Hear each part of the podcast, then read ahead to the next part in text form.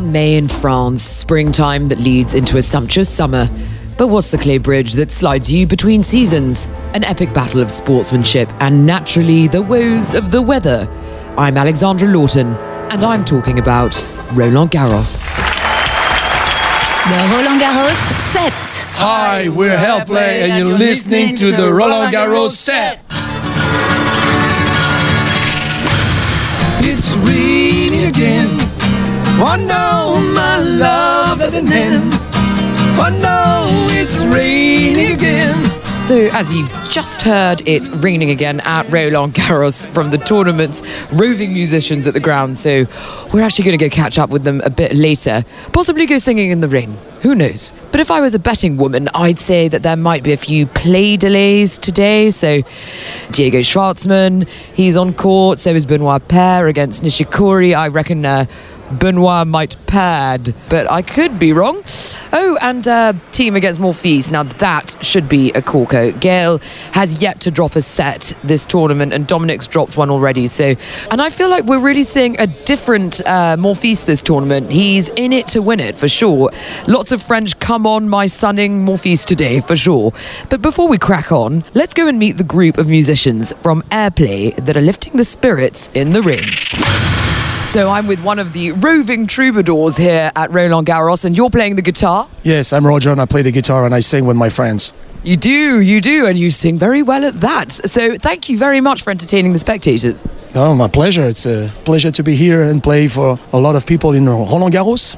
How long have you been here? Uh, since the tournament began, I think it's the we started on the 20th of May. May 20th. So uh, how are your fingers? Are they uh, are they raw? they're hurting a little bit, but that's how it goes when you play guitar all day. So sports music, inspirational music. What do you think it is? Uh, we play uh, lots of different styles, you know, uh, rock, pop, folk, anything. French, English, Portuguese, Spanish, Italian. Okay. And what is the song that you think best represents Paris?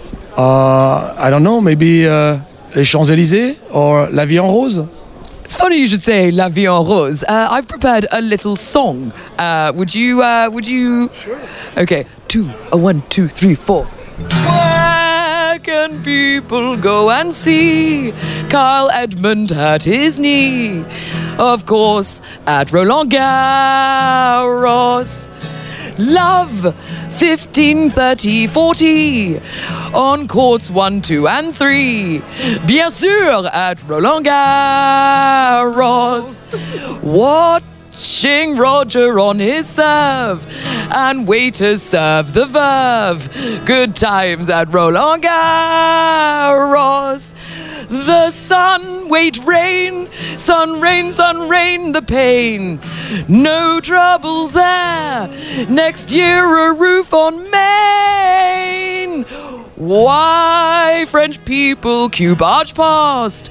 The tournament goes fast. Right here at Roland Garros. Yeah, great. great. Thank you very much. Thank you. But it's more, it's more you guys. So, for sure. Are you guys taking any of the tennis in? Are you watching any tennis? No, No, we can't. We don't have the time. to. We don't have the time to see any game the We whole day. play until uh, uh, 5:30 5.30. p.m. Yes, okay. And you're you're beautiful on the violin. What's your name? Emma. And Emma's very beautiful as well. How how long have you been playing? You're all very professional musicians. Uh, I've started uh, at six, uh, no, six years old to practice. Yeah, Oh yeah. my goodness. And you, you're with the guitar? I started playing. Um, I was nine years old, maybe. And I'm fif- 52 today, so it's a long time. You don't look a day over 50. Uh, I am. I am. I'm sorry. That's my age. And what, and what about you on the double bass? uh, double bass at uh, maybe 17. Wow. An absolute pleasure. Thank you so, so much. Just going to have a quick word. Stéphane Gagny, the head of Airplay. Uh, yes, I am a CEO of Airplay, and this is my musician. I'm very glad uh, with uh, my company, when with my musician, and uh, the tournament is amazing, amazing. And uh, thank you, Alexandra. You are very, very sympathetic. Oh, thank you, Stéphane. Thank you too. The Roland Garros set. What an extremely talented bunch of musicians at Airplay. Always see people actually, you know, visibly looking happier after they pass them by. It got me thinking about the importance of music in sport, uh, whether it's to cheer people and players up, you know, take today with the rain, or to motivate and help perform musicians and athletes. Do they have a lot in common? Hello, Hello, what's your name? I'm Maud. What do you listen to to cheer you up on a rainy day? On a rainy day, um, nothing can change my love for you, you know? No, no, you're going to have to sing it. From George, George Benson. I I don't sing very well. Oh, come on. I'll, I'll, if I recognize it, I'll do it with you. Come on. Nothing's gonna change my love for you. Oh, yeah. I don't know it. Roland Garros, enjoying it? Yes, it, it is amazing. I just want to know what your favorite song is. Oh, it's uh, My Way, Frank Sinatra. And now the end is near. And so I face the final curtain. Are you a fan of Yannick Noah? Yes, Yannick Noah. Yes. Do you like his music? Yes. The Roland Garros 7. I can't believe it. I've just bumped into Diego Schwartzman just after he won his match. yeah, we won the, the, the match, you know, with uh, Pella. We were playing uh, doubles this time. Uh, we try to do always uh, good in singles, but now we are in semifinals of doubles. See? okay, and your day was good. You're looking, you're looking very brown. Yeah? Why? Because of the sun, I think. You, well, it might might be because of the sun, unless you've got a sunbed in your uh, hotel.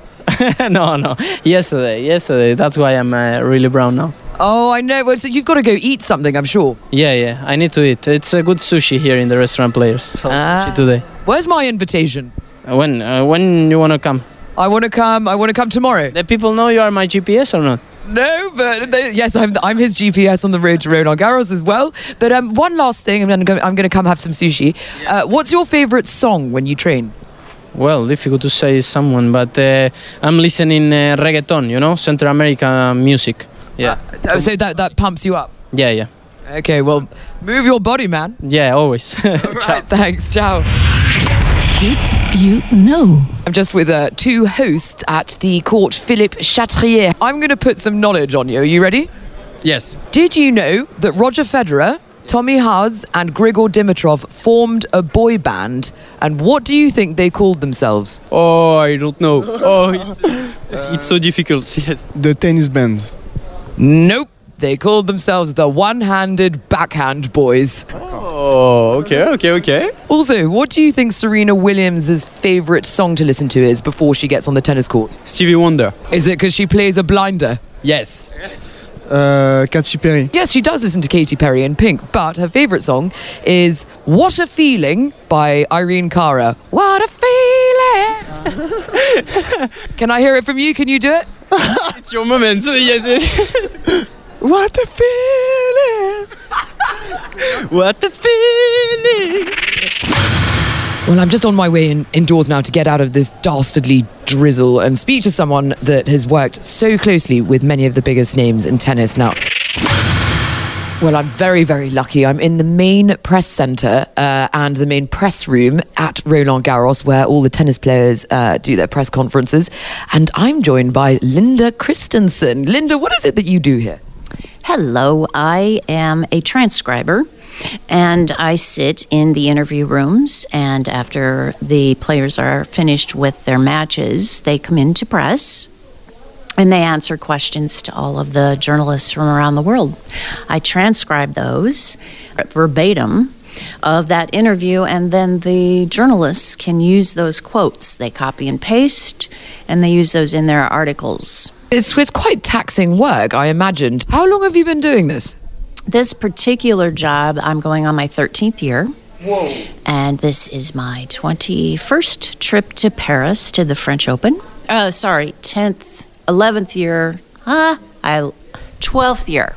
We'll call it 12. Yeah, of the French Open.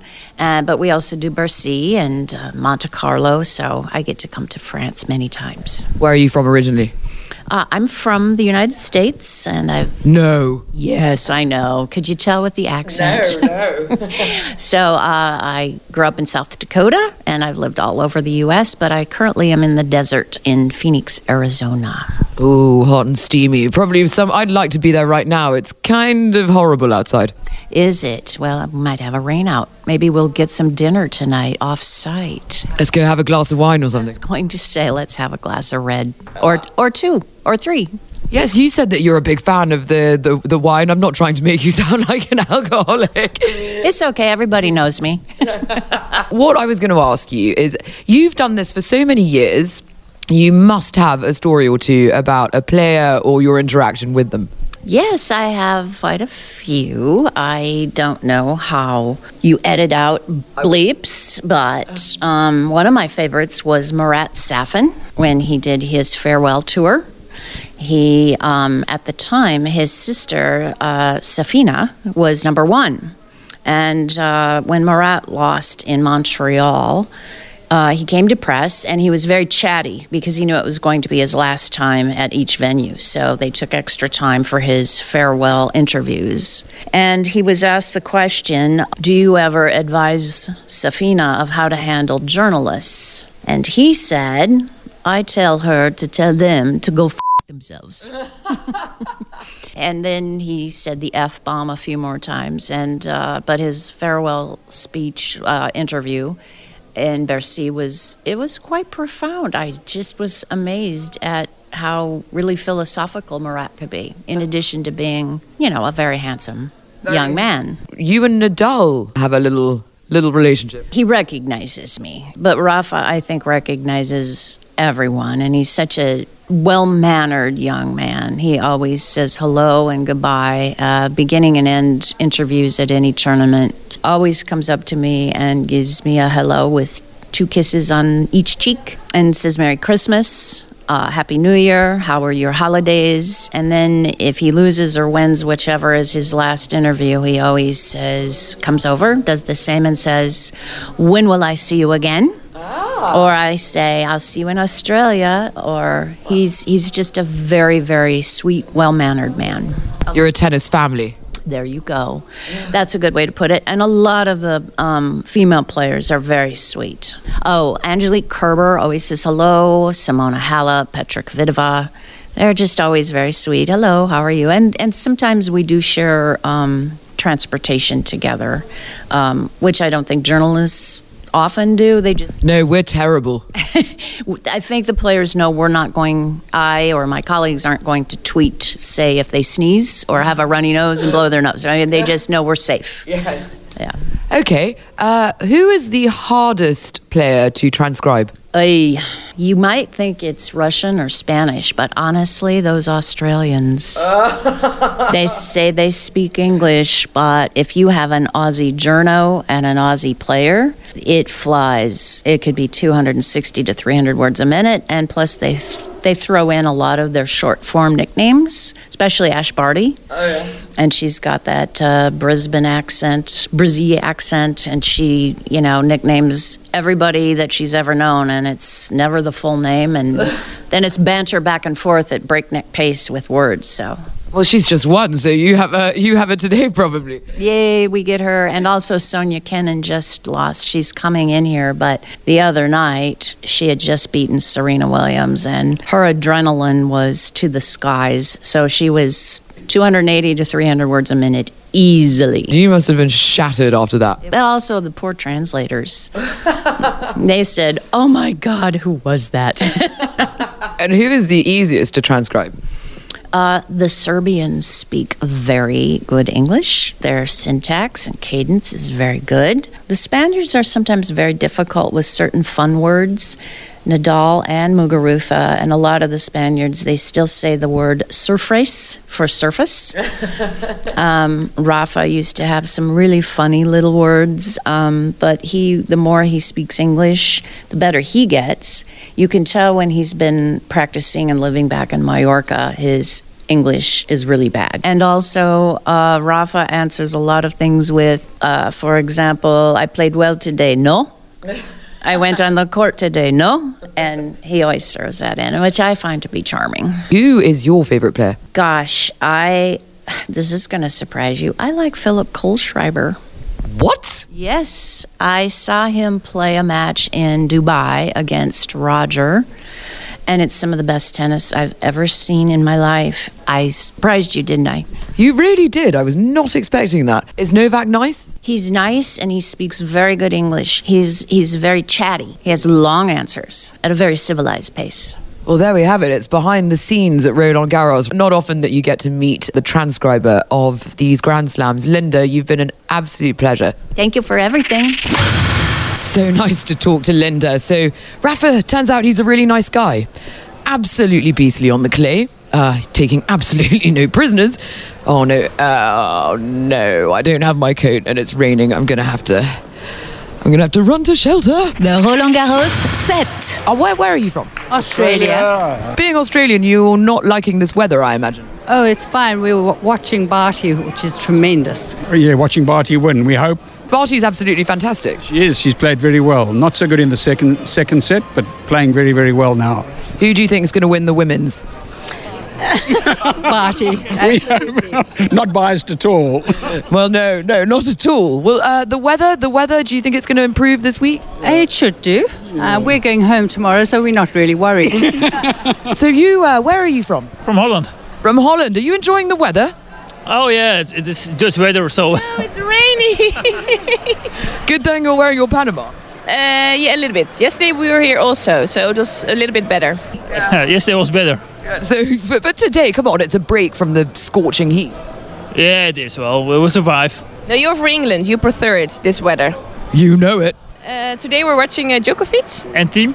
Oh, oh, oh, oh, which one are you looking forward to most? Thiem. Thiem, why? Uh, because he looks better than Djokovic. That's my own most honest answer, but That's fantastic. I just like his backhand more. That's it from me at Roland Garros for today. Oh, wait, wait, wait, wait, wait, wait. The airplay group's still here. Okay, okay, I'm just running over now. Do you guys know the final countdown? Yeah, sure, we can play. Okay, are you ready? Yeah, let's go. A one, two, a one, two, three, four.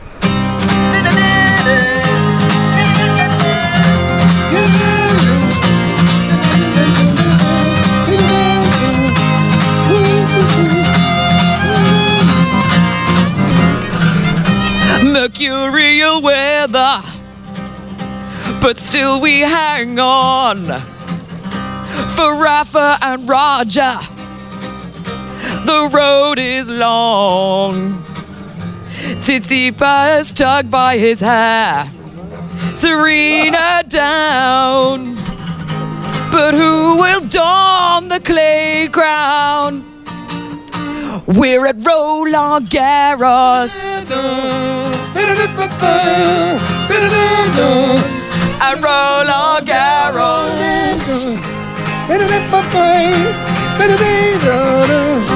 Waffles watching Goffin. Crepes watching Monfils.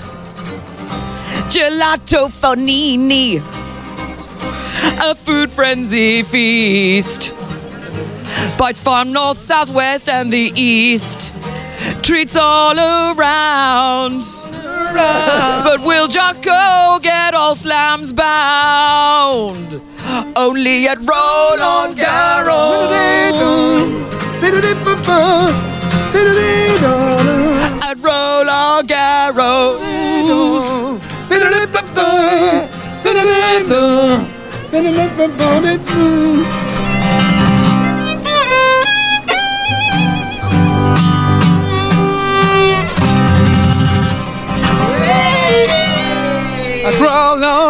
Garros. The Roland Garros set. Join us again for more action from Roland Garros. If you've got any comments or stories that you'd like to share, get onto Twitter and let us know. That's at radio underscore RG and hashtag RG19. Or just leave me a note on at Alexandra Lawton.